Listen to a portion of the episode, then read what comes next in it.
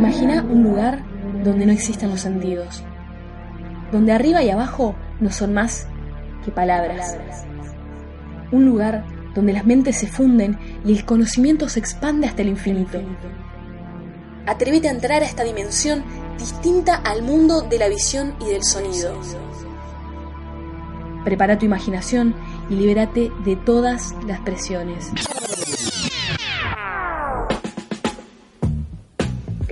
Que está bien si te sabes la letra entera del poker rap, porque se cae de maduro que este es un programa pensado para vos.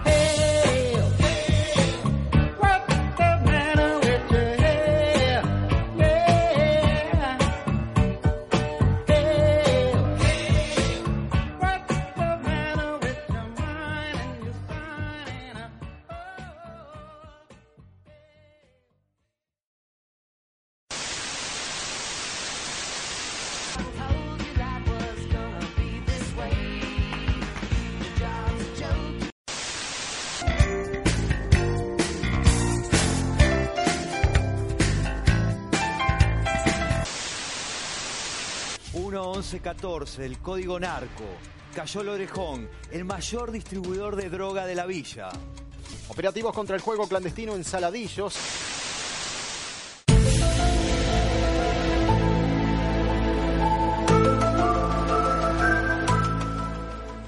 Lo que están a punto de escuchar es una versión especial de Se cae de Maduro, el podcast dedicado a la nada misma y a un poco de todo en general. Les pedimos, por favor, que aguarden en sus asientos, se ajusten sus auriculares y se preparen para experimentar una experiencia como jamás ha experimentado en las experiencias experimencionales. Ahora comenzamos.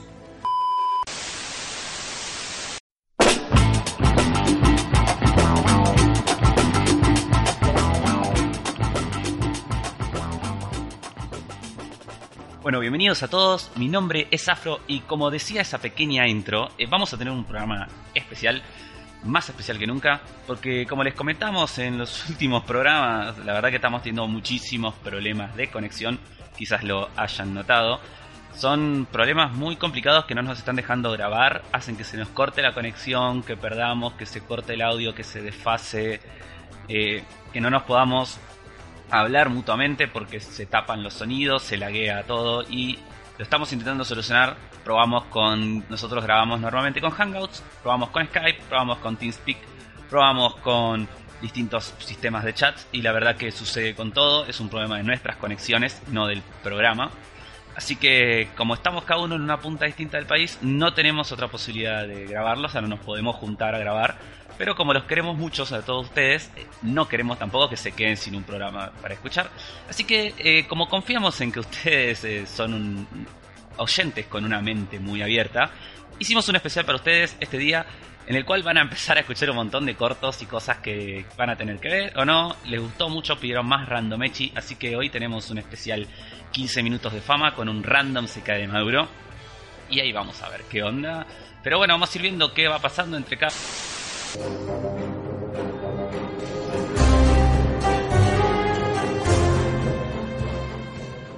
Tenemos 15 minutos de fama para compilar un programa bastante raro.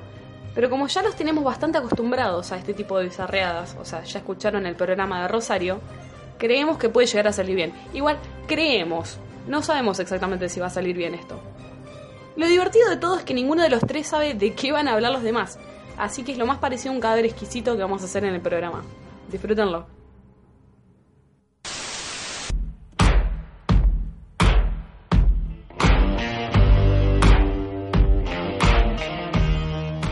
Hola, ¿qué tal? Bienvenidos a esta serenata de la vida sin sentidesca que se llama Se cae de Maduro, donde eh, en este programa especial, como ya habrán escuchado, dicho por algunos de mis compañeros, al no poder eh, grabar juntos y para maximizar la experiencia sonidística de ustedes oyentes, estamos grabando por separado y estamos eh, haciendo cosas locas, porque eso es lo que nos cabe. Eh, como podrán escuchar, yo estoy un poquito resfriado, estuve toda la semana así, con la garganta tomada también. Eh, así que un agradecimiento a los días fríos con sol. Eh, el verano existe por ustedes, no por nosotros. Vamos a empezar entonces por eh, recomendar una, un juego. Eh, hoy les voy a recomendar un juego de Android, como he sabido hacer en veces anteriores. Este juego es Animation Throwdown The Quest for Cards. Es un a ver, yo soy muy fanático de los TCG, algunos ya lo sabrán. Eh, este es un TCG con distintos personajes de animación de Fox. Todas sus series preferidas, excepto los Simpson, todas esas. Léase: Padre Familia, Futurama, eh, American Dad, eh, Bob's Burgers y la serie que le gusta solamente a Waru, que se llama Los Reyes de la Colina. Eh, este juego es un juego de cartas común y corriente en, el cual nosotros tenemos distintos componentes y lo que tenemos es ponerle un personaje y alcohol, por ejemplo, o un personaje y eh, no sé, juegos, eh, disfraces. Entonces nosotros primero podemos jugar cualquier carta y después la podemos combinar con ciertas eh, con ciertas otras que tenemos que ir investigando. Está bueno el juego, eh, no es tan pay to play o pay to win, lo cual es bastante raro para juegos así gratis en Android de celular. Eh, creo que la clave de esto es que está publicado por Congregate, que es una gran página de videojuegos. Y eh, nada, eso, si les gustan los TCG y les gustan las serie- los dibujos animados de comedias de Fox, les recomiendo eh, Animation Throwdown.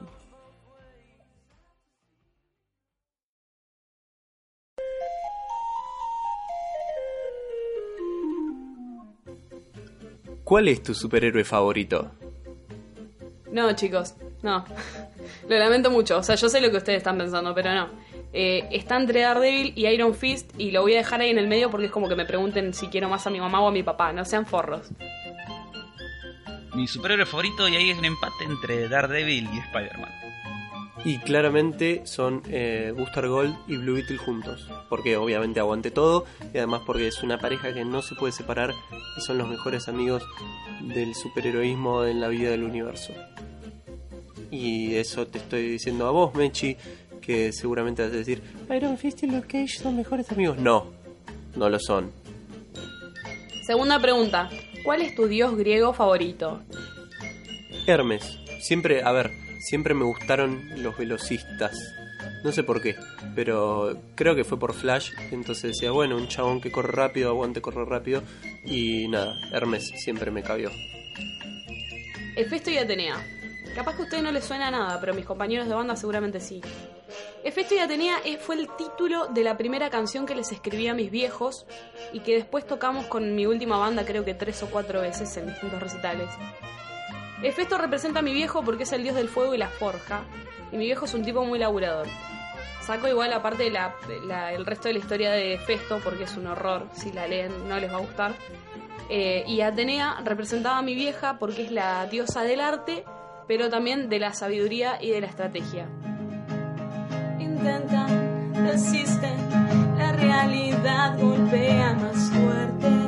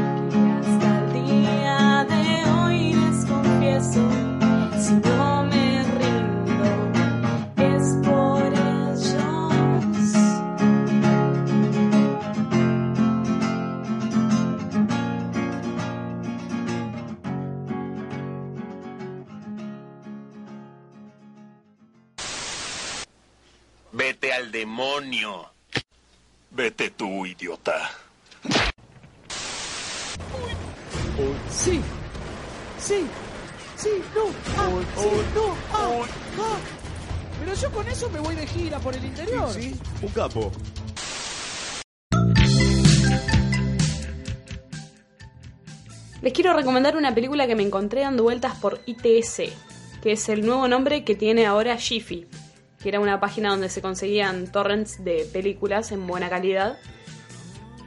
Se llama Starter for Ten. Se trata de un pibe en 1985 que sueña con saberlo todo y entrar en una competencia de preguntas y respuestas que organiza un programa de televisión. La premisa no está tan buena. De hecho, vos te sentás a mirar la película y no sabes bien por qué te está gustando. Bueno, yo te cuento por qué te está gustando esta película. El protagonista es James McAvoy, la mamá es Catherine Tate. En la facultad, el pibe cursa con Benedict Cumberbatch, que hace de Benedict Cumberbatch, y el presentador de la televisión es Mark Gatiss. El soundtrack es básicamente el disco de grandes éxitos de The Cure que lo dejaron sonando de fondo y hace que todo esté mucho mejor. La película estaba filmada en 2006, pero envejeció tan extrañamente que parece que está filmada en 1985. Eh, básicamente, si no te la vendí hasta ahora, estoy haciendo todo mal. Obvio, también tiene un mensaje que está buenísimo y tiene como ese toque británico de hacer todo muy realista, como si lo estuvieras viviendo vos con tus amigos, cosa que a Hollywood jamás le va a salir.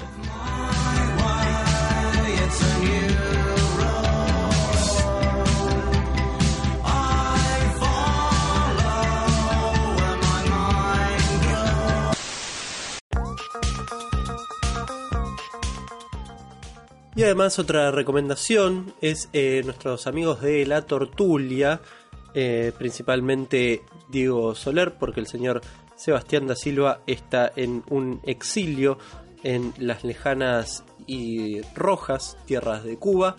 Eh, Diego hizo un especial intitulado La Tortulia Investiga, en el cual eh, habló de un caso, de una inquietud que le acerqué yo sobre legiones romanas, porque a la gente que escucha la tortulia se le pega la romanofilia eh, que tienen estos dos seres. Yo no podía descubrir cuál era el número de una legión que había estado en un enfrentamiento en las guerras gálicas eh, y me acerqué a él con esta inquietud porque tiene sus habilidades de sabiduría que yo no tengo.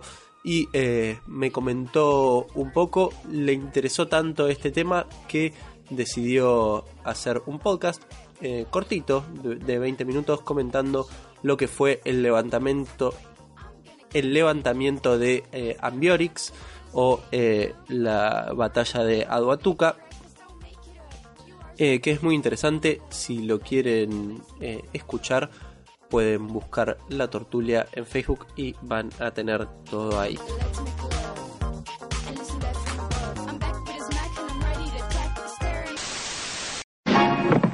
La gente joven no encuentra sosiego. ¡Ah! ¡Vieja de mierda, la puta que te parió!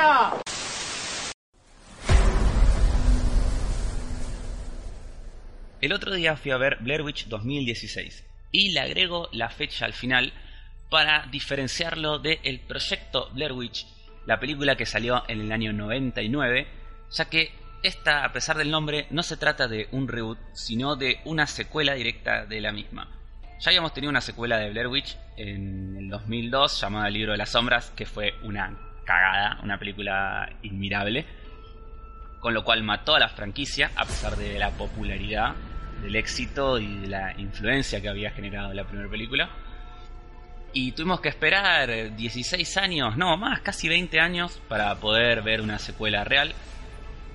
En esta película lo que vemos es como el hermano de Heather, que era la protagonista de la primera película, todo el tiempo siguió creyendo que su hermana estaba viva en algún lado y aparece un misterioso video en YouTube de una persona corriendo por una casa en el medio del bosque y de fondo, reflejo de un espejo, se ve una mina parada.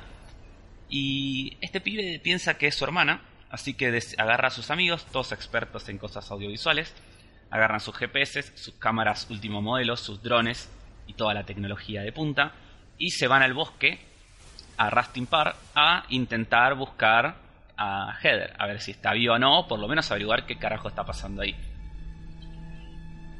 Lo primero que hay que tener en cuenta es que, bueno, vuelve a ser nuevamente una película cámara en mano, que era el género que no inventó, pero sí popularizó por completo el proyecto Blair Witch en su momento, que fue una película revolucionaria que cambió por completo el panorama de las películas de terror, porque trajo el- la cámara en mano, trajo eh, la forma esta de suspenso, del terror psicológico, de asustarte, no con lo que se muestra en pantalla, sino a través del miedo mismo que sienten los protagonistas hacia lo desconocido, hacia lo que no ven, hacia lo que está sucediendo alrededor y que nosotros no tenemos acceso tampoco a esa información.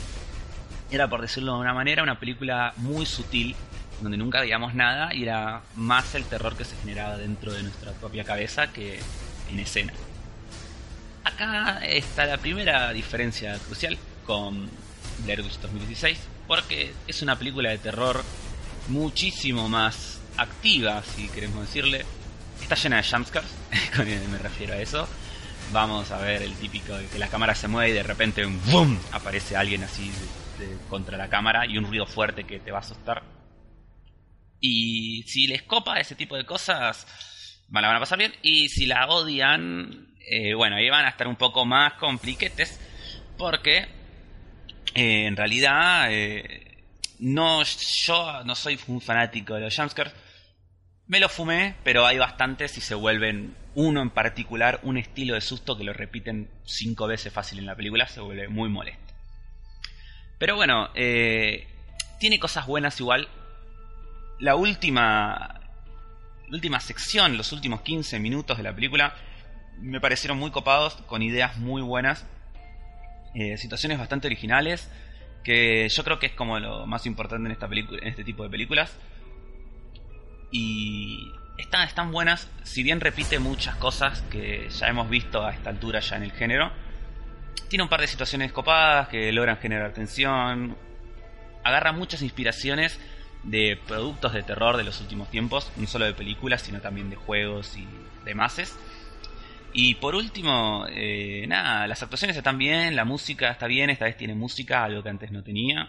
Y está, está, está bien, está copada. O sea, no es, no es un peliculón. Yo he visto opiniones muy dispares de esta película. Gente que dice que es una verga y gente que la aclama como una maravilla. Y la realidad es que no es ni una ni otra. Si le tengo que poner un puntaje del 1 al 10, le pongo un 6. Es una película de terror pasatista que cumple. Está muy buena para verla en tu casa. Un fin de semana que no tengas nada para ver. Con un pochoclos, unas birras y unos amigos. La van a pasar bien. Y si van al cine a querer verla, eh, qué sé yo, o sea, mal no la van a pasar. No se van a arrepentir de haberla visto. Pero creo que hay cosas mejores para ver a esta altura del año, sobre todo a esta altura del año, como una de las cosas que vamos a hablar a- en un ratito nomás.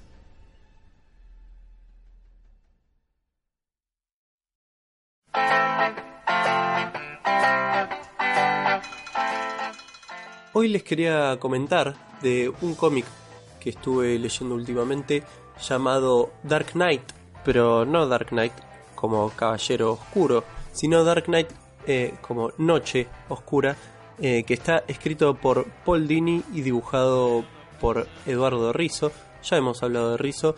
Y para los que no saben quién es Paul Dini, el, este señor es el uno de los artífices, podría decirse, de algunos de los mejores dibujos de los 90.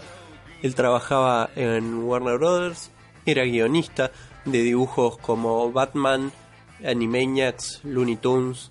La cosa es que, bueno, estaba teniendo un éxito relativo. Batman, eh, Warner ya había ganado algunos semis por mejor guion, por sus dibujos. Eh, y él estaba viviendo como en un tiempo de gracia. Y una noche fatídica sufrió un, un ataque en el que fue asaltado por dos personas que lo molieron a golpes, dejándolo con la mitad del cráneo roto y distintas lesiones en todo el cuerpo. Y esto llevó a que tenga eh, como una mirada distinta sobre su vida y sobre lo que quería hacer con ella. Todo esto está plasmado en este cómic Dark Knight, eh, en el que vemos a Paul Dini hablando sobre su historia en primera persona con un dibujo genial de Eduardo Rizzo. Eh, los diseños de los personajes son tremendos. El color que utiliza Rizzo también es genial. Hay algunos, algunos momentos que son muy buenos porque, ¿qué pasa? Esto es, o sea, es una historia basada en la vida real, pero ocurre dentro de la mente de Dini, entonces lo vemos a él, pero también vemos a Batman, al Joker, a Poison Ivy, Dos Caras, eh, el Pingüino, o sea, están todos los villanos de Batman y está Batman ahí mismo y eh, también aparecen algunos otros personajes. Eh, es muy recomendado, si no lo pudieron leer todavía, les digo que deberían hacerlo porque eh, la manera que tiene de contar su historia puede ser muy inspirador para distintas personas. Él mismo dice que no fue algo tan desastroso como podría haber sido eh, o como otras historias de otras personas, pero es el por lo que tuvo que pasar él y por lo que tuvo que aprender cómo manejarse en su vida porque él pensaba que era una isla que podía estar bien sin la ayuda de otras personas y se dio cuenta que con esto eh, tenía que empezar a confiar en sí mismo y en los demás y cuenta cómo Batman como puede ser cualquier otra historia eh, cualquier otro personaje lo ayudó a canalizar esa salida y poder eh, encontrar algo en donde sostenerse.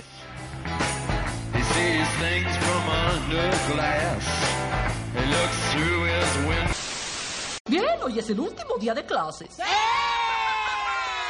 ¿Sus calificaciones? Reprobado. Ay, no, maestra Cravapel, si no saco mínimo un 6, mi papá no me lleva al campo Krusty. Bien, eso no es justo para los demás, pero está bien. Gracias, muñeca. Ah, Bart Simpson, voy a extrañarte. Atención todos, habla el director Skinner. Espero que hayan traído sus instrumentos de destrucción.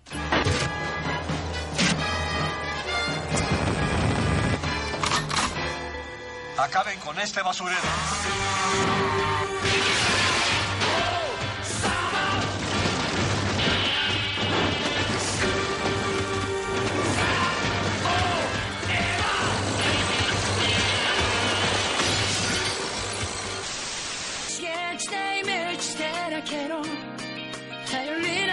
Salemo, きっと飛べるさ Este viernes Digimon Adventure 3 sacó su tercer OVA de los seis que son en total. Al final lo vamos a terminar viendo aparentemente a principios del 2018, así que nos tienen a todos bastante mal. Pero bueno, vamos a sacar un poquito de lo que fue el tercer OVA de Digimon 3. Si lo vieron, eh, sigan escuchando. Si no lo vieron, traten de saltearse esta parte porque no me voy a comer spoilers. Porque de última no hay tanto para spoilear. Los primeros 20 minutos del tercer OVA fueron insufribles. Teníamos a Mei llorando por los eventos del segundo OVA y ninguna información nueva. Si se saltean esa primera fracción van a encontrar todo el capítulo que tienen que mirar. Cabe aclarar que Tri parece un drama lento y muy largo con una cuota de acción demasiado chica. Pero analicemos lo que pensó el staff a la hora de crear este producto. El público no son niños ni adultos, son adultos jóvenes. Son esos niños que crecieron junto a Digimon y ahora tienen entre, no sé, 20 y 30 años. Estirando a full las edades porque este fue un programa emitido en el 2000. Pero supongamos que alguna brecha etaria lo agarró retransmitido. En fin, no me parece el mejor acercamiento apuntar a un drama porque nos criamos con un shonen y esperábamos más acción y peleas, pero el equipo eligió trazar la narrativa desde ese lugar y lo van a seguir llevando por ahí. De todos modos, hice una repasada adulta por Digimon Adventure y noté que tiene muchísimos momentos así de lentos y dramáticos, así que no se desdibujó demasiado la línea. Quizás yo lo recordaba distinto de cuando era chica. Yo siempre preferí las cosas en su idioma original, pero el doblaje de Digimon es algo que nunca me atrevería a criticar. No es que sea mejor que las voces originales en japonés, es que la mayoría de nosotros nos criamos con esa versión en latino y tenemos tipo asignados ciertos timbres de voz a cada personaje. Acá se me complica. La voz de Palmón es insoportable y si parece una señora imitando a un pibe de 16 años y Agumon me hace sangrar los oídos directamente. Ok, desglosemos. La trama de Digimon Adventure allá por el 2000 contaba que cada niño elegido tenía que ejercer la naturaleza de su emblema en orden de evolucionar a su Digimon y ganar la pelea. Una pelea que obviamente no era contra Digimon, sino contra los propios demonios internos de cada niño. Sí, tuve una bocha de tiempo para analizar la serie desde la mirada más adulta que le pude poner.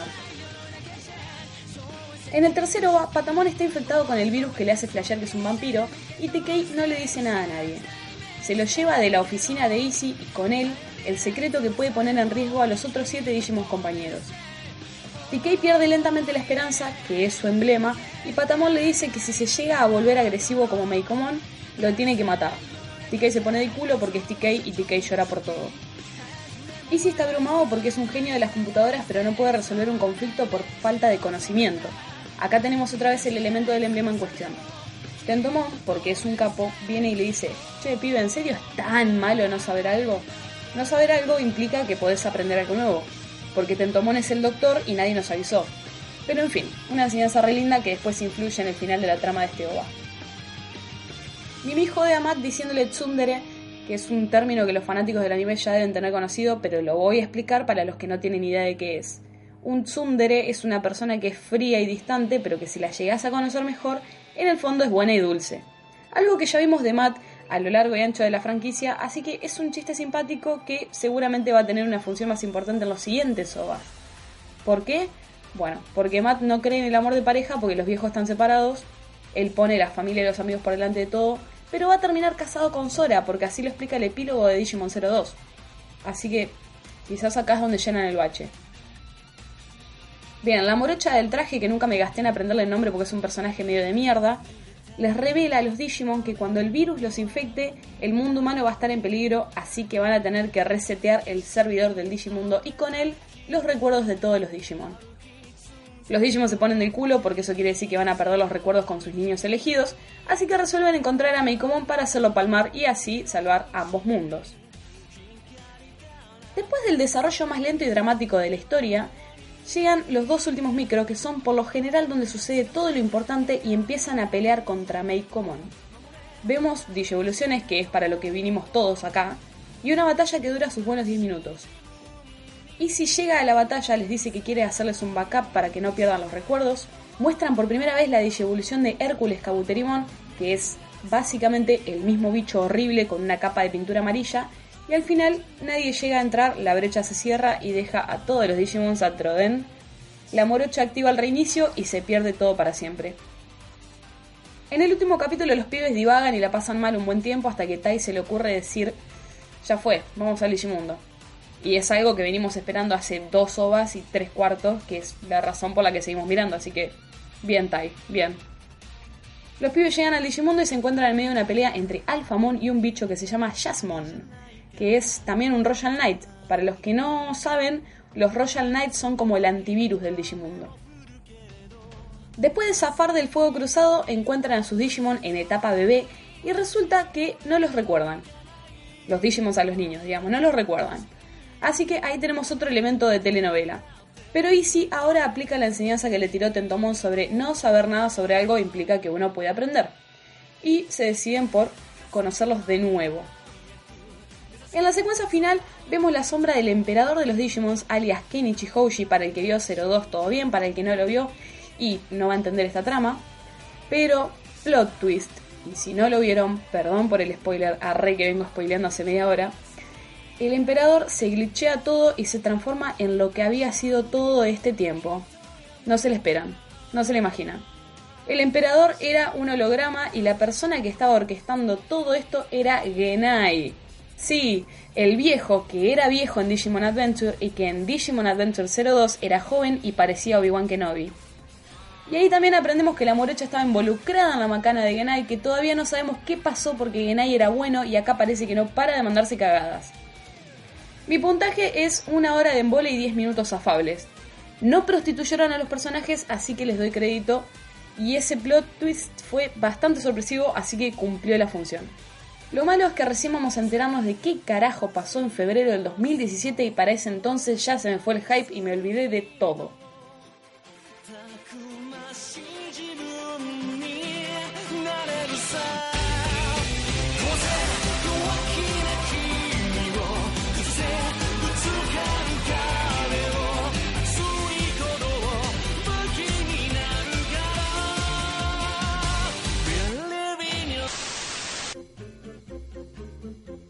¿Invierno o verano? Invierno, obviamente. En verano hay calor, mosquitos y bandas de mierda. Primavera porque claramente soy un tibio, aunque esto que están escuchando, esta nasalidad, viene de la primavera. Invierno, verano y verano, verano Yo odio el calor como todo el mundo, el calor es sofocante, pero me da mucha más alegría el verano que, que el invierno. ¿Chorizo o morcilla? Es una pregunta capciosa. La morcilla es sangre coagulada. El chorizo es chancho envuelto en intestino. Cualquier cosa es mejor que sangre coagulada. Morcilla, el chorizo me cae. Chori mariposa, papá. Igual, ojo que aguante la morcilla fría.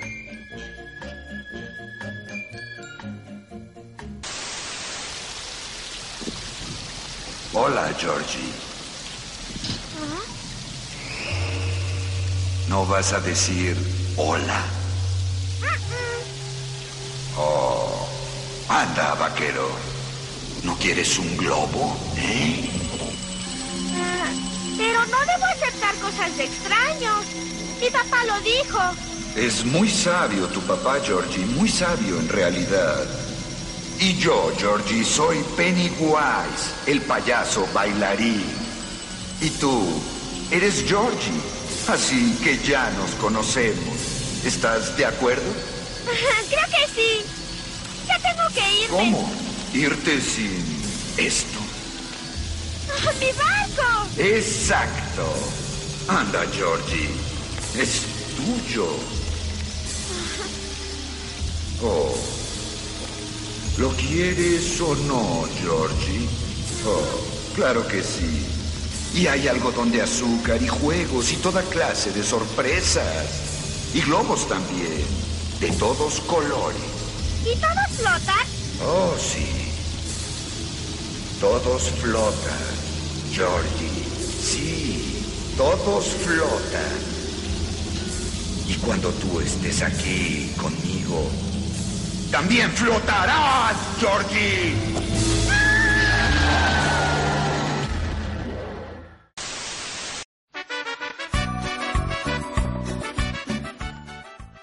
La otra película que fui a ver al cine también es Gilda, no me arrepiento de este amor. La película que obviamente cuenta la vida y obra de la cantante de música tropical argentina. Y les tengo que decir ya arrancar de esta forma diciéndole que es buenísima chicos, es muy muy muy muy muy muy buena. Eh, fui sin muchas expectativas, pensé que iba a ser mala, eh, fui a acompañar a mi familia, que fue casi una salida familiar de todos juntos. Y la pasé genial toda la película. Yo pensaba, bueno, qué tan interesante puede llegar a ser la vida de Gilda. La verdad es que mucho. Está muy copada. Tanto la forma de las. Tanto las cosas que le pasaban a ella como la forma en la que lo retrata la película. Ya que utiliza la estructura normal del viaje del héroe, ¿no? La vemos a Gilda desde sus comienzos cuando simplemente era Miriam, una maestra jardinera, cansada de la vida, cansada de todo, de no saber qué hacer y con un sueño tan vago como quiero hacer algo que me haga feliz, quiero cantar, quiero dejarle algo al mundo. Y ahí, a partir de ahí comienzas todo el viaje de ella, cómo va enfrentándose a las distintas adversidades que le van surgiendo, tanto en su familia como en su grupo de amigos, como en el mundo de la, de la música, de la cumbia, de todo el mundo del tropical que existe, de boliches, de discográficas, de mafias. Cómo ella logra sortear todo esto para convertirse en la estrella que todos conocemos, ¿no? A mí la verdad que Gilda era un... Gilda, la cantante, la original, era un fue algo con la música de ella, fue algo con lo que crecí, con lo que viví gran parte de mi infancia y de mi vida y adolescencia, por lo cual tengo como un cariño especial por su música y mm, recuerdo mucho también el día que murió, recuerdo todas las situaciones de, de lo que había pasado en ese momento y la verdad que está súper bien retratado todo con muchísimo respeto en la película y de una forma muy entretenida, seas o no fanático de ella. Yo creo que esta es una de las mejores cualidades, ya que ni siquiera, ni siquiera te tiene que gustar la cumbia, porque la historia está buena, está re bien contada eh, y tiene muchas cosas para destacar que me gustaría hacerlo. En primer lugar, la dirección de Lorena Muñoz, que es fantástica. Las fotografías también están a un re buen nivel porque utiliza casi una totalidad de primeros planos. La película es un primer plano tras otro de, la, de los personajes. Sigue todo el tiempo al personaje de Gilda, con lo cual también destaca muchísimo la actuación de Natalia Oreiro, que está mucho tiempo en escena, claramente, y muy de cerca, con muy, expresiones muy sutiles, y sorprende no solo la capacidad que tiene ella para llevar todo esto, que para llevar este tipo de películas, cuando tiene una gran presencia el actor, se requiere bastante carisma, y Natalia Oreiro lo tiene durante toda la película, sino también eh, la caracterización del personaje. Por momentos la vemos y realmente es Gilda. Es, es, increíble. No pasa únicamente por un parentesco. por un parentesco físico, sino también por una caracterización, los gestos, los rasgos, el, el look, la forma de moverse, de bailar, de hablar. Muy, muy, muy copado. Eh, muy, muy llega, realmente mucha calidad. También todos los actores secundarios están re bien. Destacando muchísimo, obviamente, a Rolly Serrano, que aparece. Javier Drolas como, como Toti, que es el manager de Gilda, también está muy bien. Y sobre, también, principalmente, quiero destacar a Lautaro Delgado, a quien ya vimos en Kryptonita como Lady D. Acá hace del marido de Gilda, un personaje bastante nefasto, pero el tipo tiene una calidad de actuación genial y espero que la rompa y que se verlo en muchísimas cosas más porque genera un gran magnetismo en pantalla que vale mucho la pena de ver. Otra cosa recopada que tiene es el uso de la música. No solo porque la música está buena, que eso sería más bien un crédito a, a Gilda, más que a, los compositores, sino que tiene muchas reversiones de los temas que están recopadas. Están utilizadas para, en distintos formatos, por ejemplo hay una versión lenta, casi instrumental de No me arrepiento de, esto amor, de este amor, que funciona en momentos clave de la película, muy bien utilizada, sino que como sucede en varios biopics de, de distintos cantantes, te van haciendo un paralelismo entre las composiciones de las letras y, lo que pasaba en ese momento en la vida del personaje. Entonces así podemos ver cómo distintas canciones eh, icónicas de Gilda se, tienen un origen y se reflejan con lo que el, ella estaba viviendo en ese momento de su vida. Todo culminando en el final de la película, que ya sabemos todo lo, el final trágico de la vida de ella, que es realmente súper emotivo y, y, nada, o sea, si estás ahí muy metido, yo creo que si sos fanático es un momento muy de quiebre y está muy copado. Eh, nada, quiero realmente recomendar, eh, quiero pedirles que vayan a verla, sinceramente vayan, vayan a verla, no porque quiera que tenga éxito, porque de hecho ya lo tiene y lo va a tener por la popularidad del personaje, sino al público que nos escucha, más que nada, porque yo sé que el público medio freak, medio nerd, eh, geek o como les quieran decir ustedes, no es muy amante de este tipo de cosas. Eh, quizás a veces por hacernos los hipsters, quizás a veces por creer que escuchar cumbia es de cabeza o que que Gilda, no sé, que ir a ver la película de Gilda es de boludo. Pero es realmente una muy buena película. Muy, muy buena. Con, técnicamente es muy buena en todo sentido. Y vale mucho la pena verla. Así que les pido que dejen de lado los prejuicios. Denle una oportunidad. Vayan a verla. Y van a ver que la van a pasar re bien. Y van a ver una historia muy linda de la cual muy posiblemente no tenían ni idea. Y nada, si lo hacen, después pasen y comenten qué les pareció.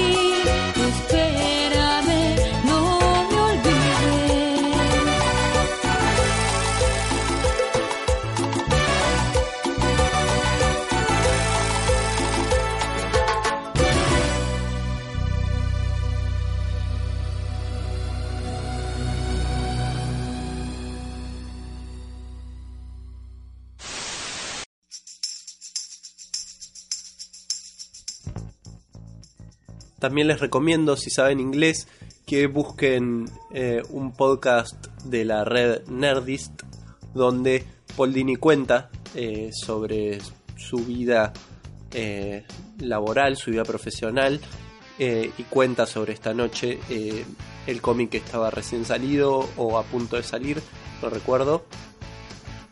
Y él cuenta más o menos lo que pasa, así que yo les recomiendo que primero, si les interesa mucho, lean este cómic y si les sigue interesando aún más, escuchen el podcast de Nerdist donde él estuvo invitado. Porque no solo habla, bueno, de esto que puede ser una historia inspiradora para distintas personas que pasan por dificultades, sino que también hablan de distintas animaciones que él miraba cuando era chico, que él trabajó. eh, entonces es muy interesante porque hay discusiones sobre Chuck Jones, eh, sobre eh, otras animaciones como eh, Box Bunny, el Pato Lucas y demás. Así que eh, recuerden Dark Knight como Noche Oscura, escrito por Paul Dini, dibujado por Eduardo Rizzo. Si les interesa, busquen el podcast de Nerdist, en donde le hicieron una entrevista. Y si no, eh, no busquen nada, porque tienen otras muchas cosas para hacer que seguramente les van a recomendar mis compañeros eh, en lo largo y ancho y profundo de este podcast.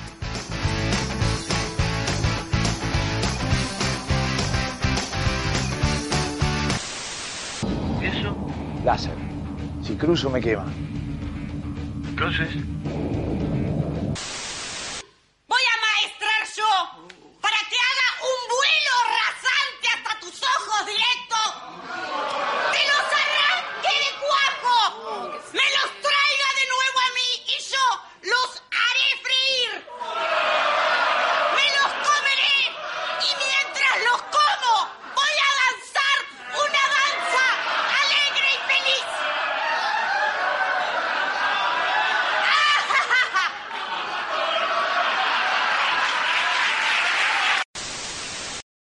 Me pareció copado si podía compartir con ustedes en esta oportunidad, aprovechando que es un programa atípico, algunas de las cosas que escribo, porque no me, no me tomo como un gran escritor, pero es algo que me gusta y eh, me parece copado compartirlo.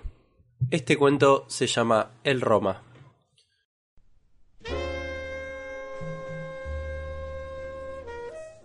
Gloria movía sus caderas al ritmo de la música que tocaba la banda. Era siempre el mismo paso y la misma canción en Roma. No Roma, Italia. Roma, el bar del ruso Batog, donde sonaba jazz todas las noches. Todavía no entendía qué tenía que ver Roma con el jazz, pero no se preguntaba mucho, porque Batog seguramente no tenía puta idea de jazz. Como tampoco hablaba una palabra italiano. Ni siquiera sabía si hablaba ruso, porque a pesar de su apodo era letón. El mismo paso y la misma canción, que Gloria cantaba indolente, fingiendo elegancia. No era lo que soñaba, pero la otra posibilidad no era una opción. Tenía que aguantar un poco más y, si el ruso cumplía su promesa, en dos o tres años sería suyo. El precio no era barato. Mañanas de ronquidos, almuerzos repulsivos y noches de no pensar en el cuerpo gordo, peludo y sudoroso sobre ella. Pero su sueño lo valía. Gloria no tenía nada, solo el Roma y no era suyo. El ruso la había conocido en un prostíbulo de General Pico hacía tres años. La escuchó cantar y le dijo que tenía un bar en Buenos Aires y que necesitaba una mujer como ella para atraer clientes. Le dijo que pronto se retiraría y volvería a Letonia a vivir con su hijo y sus nietos. Cuando llegó al Roma, supo que ahí iba a concretar su sueño.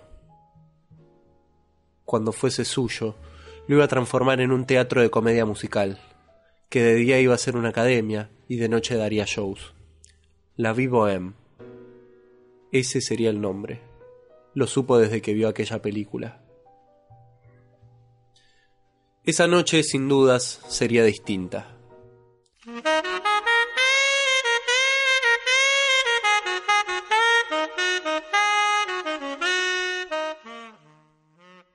Esa noche que el ruso se había tomado por su lumbalgia, ella conoció a Guillaume.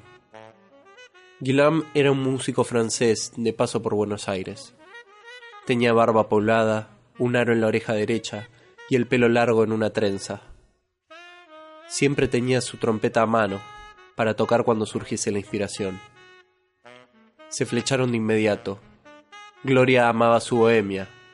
Guillaume tenía la aventura y la libertad que ella deseaba. Gloria tenía la voz y las curvas para conquistarlo. Guillaume no le prometió un bar de mala muerte en Flores. Le prometió el mundo entero y Gloria lo quería. Quería ver la Torre Eiffel de noche, tomar vino como agua y dejar manchado de rouge un cigarrillo larguísimo. Cuando ella terminó su acto, tuvieron una charla sin sentido, trivial. Parte del juego previo de lo que ambos sabían que ocurriría esa noche. Guillaume tenía un aire misterioso y melancólico que la excitaba. Entonces entraron en ese juego del gato y el ratón, en el que ambos intercambiaban roles con el pasar del tiempo, pero no importaba quién fuera el cazador y quién la presa.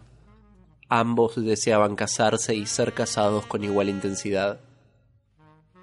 El mundo dejó de correr de ellos y empezó a esperarlos. Ellos llevaban su propio ritmo, lento como las caderas de Gloria, irreverente como la trompeta de Guillaume. Esa madrugada, ella lo llevó a su departamento, un monoambiente en un edificio infinito de once. Tomaron vino barato, con el noticiero de fondo y fumando Red Point. Cuando la última empanada recalentada había desaparecido, Guillaume sacó su trompeta y se puso a tocar entre risas etílicas. Gloria le chistó para callarlo pero terminó sucumbiendo ante la música y se le unió cantando. El vecino de arriba golpeó el suelo para hacerlos callar. Ellos no lo escucharon, pero eventualmente lo hicieron porque sus bocas estaban ocupadas besándose. Si hubiesen podido seguir ese juego sonoro mientras compartían labios y suspiros, no lo hubiesen dudado. Pero solo hay una manera de hacer el amor. El sexo no se demoró demasiado, y fue más ruidoso que la música, pero el vecino no se quejó. Al amanecer, Gloria vio a Guillaume ya vestido. Él digitaba en su trompeta, pero sin tocar. Ella le preguntó cómo estaba y él no contestó. Se puso la trompeta en el regazo y dijo, Me tengo que ir. Gloria de repente entendió por qué lo melancólico de su acento. Un recuerdo se destrabó en su cabeza. Pierre, aquel viejo de su pueblo que solía visitarla todos los jueves a la tarde cuando salía de trabajar de la estación de servicio. Recordó lo triste que la ponían los jueves por la tarde. El recuerdo le trajo también la imagen del grillete imaginario que siempre sintió en su tobillo. Gloria se puso una calza y una remera vieja y le abrió la puerta del departamento. El viaje en el ascensor fue en total silencio en la puerta del edificio, ella se despidió del amor sin un beso, mientras pensaba en ronquidos, almuerzos repulsivos cuerpos peludos y sudorosos, mientras pensaba en el Roma. Esa noche fue como todas las otras, el mismo paso y la misma canción. El ruso le dijo que quería que fuera a su casa, que le quería dar una gran noticia. Gloria se ilusionó, pero durante la cena, Batog le dijo muy feliz que su hijo había decidido venir a la Argentina y que él sería cargo del local. Que todo sería más fácil con su hijo cerca. En ese momento, mientras sonreía falsamente y las lágrimas le corrían por las mejillas, mientras mentía diciendo que se había emocionado por el ruso, mientras decidía no tocar más la cena, se dio cuenta que nunca había dejado el grillete, solo lo había cambiado de pie.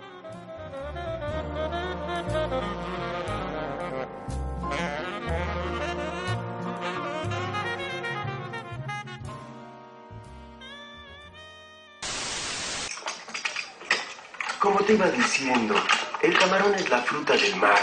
Se pueden hacer a las brasas, hervidos, fritos, a la plancha, con ajo. Hay brochetas de camarones también, camarones criollos, caldo de camarones, camarones empanizados, rebozados, sofritos, camarones a la pimienta, camarones al limón, camarones con pasta, camarones jalapeños, sopa de camarón, estofado de camarón, ensalada de camarón, camarones con papas, hamburguesa de camarón, sándwich de camarón. Creo que eso es todo. ¿Cómo es tu noche ideal? Mi noche ideal es eh, con unas birras, pizza y amigos jugando a la play, cagándonos de risa. Mi noche ideal es en un bar de rock con amigos, preferentemente tomando cerveza en un bar de Paraná que se llama Finden, escuchando los strokes y hablando incoherencias en el balcón, como todos los fines de semana de mi vida. En la semana, Puerto Madero, Champagne, Cristal, Cena, vos, yo, All the Night. Sexta pregunta. ¿Cómo es tu mañana ideal? ¿Cómo es tu mañana ideal? Mi mañana ideal claramente es durmiendo. Mi mañana ideal es de sol, chicos. Yo a mí las mañanas con lluvia no me gustan. Eh, yendo a la facultad, obviamente, porque soy una nerda, escuchando algún podcast o música. No levantarse claramente.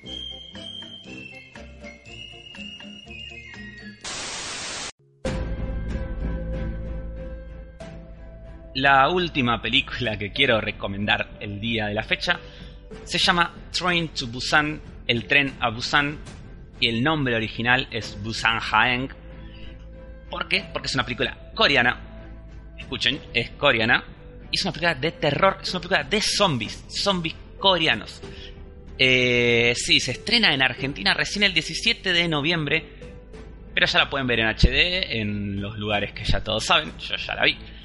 Así que después de escuchar esto, si se quedan interesados en lo que les voy a contar, pueden o esperar a que la estrenen acá y verla en el cine, lo cual lo súper recomiendo, yo he hecho cuando se estrenen la voy a volver a ver. O si no aguantan, veanla ahora porque se consiguen muy muy buena calidad también. Es una película de este año que como dije es una película de zombies y asiática, que creo que no sé si no es la primera, no, no recuerdo en este momento otras películas asiáticas de zombies. Nos, nos cuenta la historia de cómo Seo Gu, eh, interpretado por Gong, al que quizás eh, los que están metidos en el mundo coreano lo reconocerán de la serie El Príncipe del Café. Eh, es un tipo empresario, un financiero, un gerente, el típico que está divorciado y pasa todo el día laburando y no le da bola a su hija, que se llama Suan. Y la piba le pide para su cumpleaños que vayan a visitar a su madre, a Busan, que es una ciudad que queda en la otra punta de Corea. Por lo cual el padre se siente culpable por no darle bola a la hija, así que termina accediendo. Y se toman el, uno de estos trenes larga distancia, último modelo que existen en países del primer mundo, y emprenden su viaje a Busan. En ese mismo momento se desata un apocalipsis zombie en el medio de Corea. Se empieza a ir todo al carajo. Y una piba infectada se sube a último momento al tren sin que nadie se dé cuenta y se convierte adentro del tren. El resto de la película vamos a ver a los personajes, a distintos personajes, no solamente al protagonista, sino a distintos grupos de sobrevivientes, enfrentarse a esta situación en la cual están encerrados adentro de un tren lleno de zombies y es un tren que no puede frenar porque todo el resto de las ciudades y las paradas donde quieren frenar también están llenas de zombies y se genera una sensación muy tensionante. Más allá de esto, no es una película de, de horror, de, de miedo, ni genera tensión, es- una película de zombies más al estilo del remake del Amanecer de los Muertos, o sea, estas películas de zombies que intentan ser como de acción, divertida, entretenidas, no graciosas, bizarras, sino entretenidas de mantenernos todo el tiempo interesados y con set pieces muy copados de lo que va sucediendo. Los cómo son los zombies de esta película son bastante parecidos a los zombies de Exterminio, porque son una mezcla medio entre los zombies de Exterminio y los de Guerra Mundial Z, porque son zombies super cabezas que corren y se estrellan contra los vídeos y no les importa nada. No hacen esa flashada de Guerra Mundial Z de hacer una bola de zombies que trepan paredes, pero sí se mueven muy rápido y no les importa estamparse contra las paredes y romper todo lo que haya a su paso. Y el virus, una vez que te muerden, te convertís muy rápido en zombie, más o menos en unos 5 o 10 segundos, como sucede en Exterminio. Los zombies son rápidos, corren, gritan, eh, te cagan a palo. No mueren con nada, o sea, se caen de una altura gigante, se les quiebra el cuello y se siguen, se reconstruyen moviéndose tipo y siguen corriendo. Y tienen particularidades muy interesantes como por ejemplo se guían principalmente por la vista. O sea que si los, los personajes lo que van haciendo a lo largo de la película es cerrar las ventanas, eh, bloquearlas, o sea, la visión, y si los zombies no los ven, no los atacan. No, no tienen un sentido del olfato y del oído súper desarrollado, como sucede en, no sé, por ejemplo, en Walking Dead o en otro tipo de historias de zombies. Es recopada, dura aproximadamente dos horas eh, y la van a pasar genial desde que empieza hasta que termina. Están muy buenos los personajes, las actuaciones de, de los coreanos están re bien.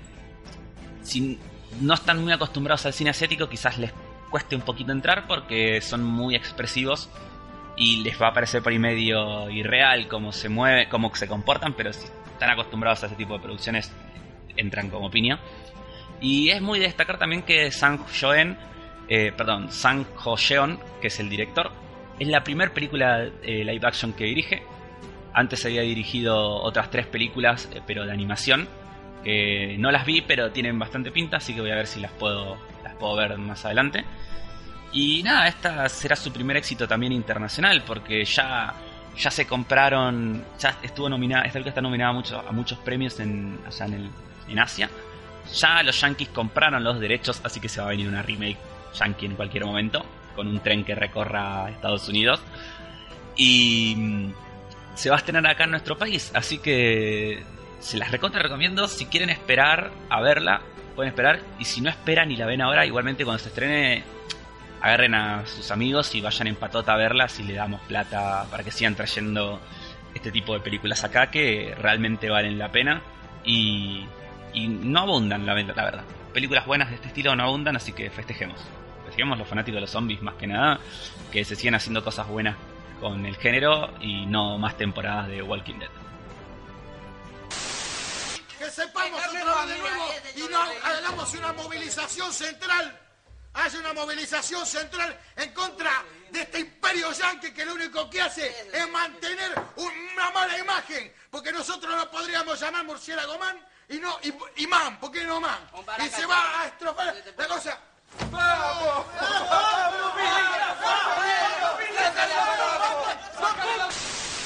Si te invito a una copa y me acerco a tu boca, si te En el reglamento interno de la casa, la sección de párrafo 2 dice que no debemos comernos al gato. Mm. Reglas estúpidas y yo odio las reglas. Amo la anarquía. Bueno, yo no creo en la anarquía. Es demasiado espontánea. Oh, mira eso, qué tarde se está haciendo. Y todavía tengo que escoger mi ropa para el resto del año. Esto no funciona, yo renuncio. Yo gané. Si estuvieras en una isla desierta, ¿qué juego te gustaría tener? Es la pregunta más bizarra que me hicieron en mi vida. En una isla desierta me gustaría tener un libro de crucigramas eterno, que no se termine nunca. Suena re vieja chota, pero yo adoro los crucigramas y nunca me aburren, así que sería como ideal. Si tuviera una isla desierta me gustaría tener el Tetris porque creo que es el mejor juego que no te aburrí jamás. No te la dudes, a él busca minas. Octava pregunta y final. Si pudieras enviar a alguien a una isla desierta, ¿quién sería? Le enviaría a nuestro querido amigo Marcelo Tinelli para no tener que sufrir nunca más su programa nefasto. Y a Jorge Real por mala leche. Si es la misma isla desierta en la que yo estoy haciendo crucigramas, probablemente sería Michael Fassbender o Ian Somerhalder. Si es otra isla en la que yo no estoy, seguramente Donald Trump. Se lo remerece.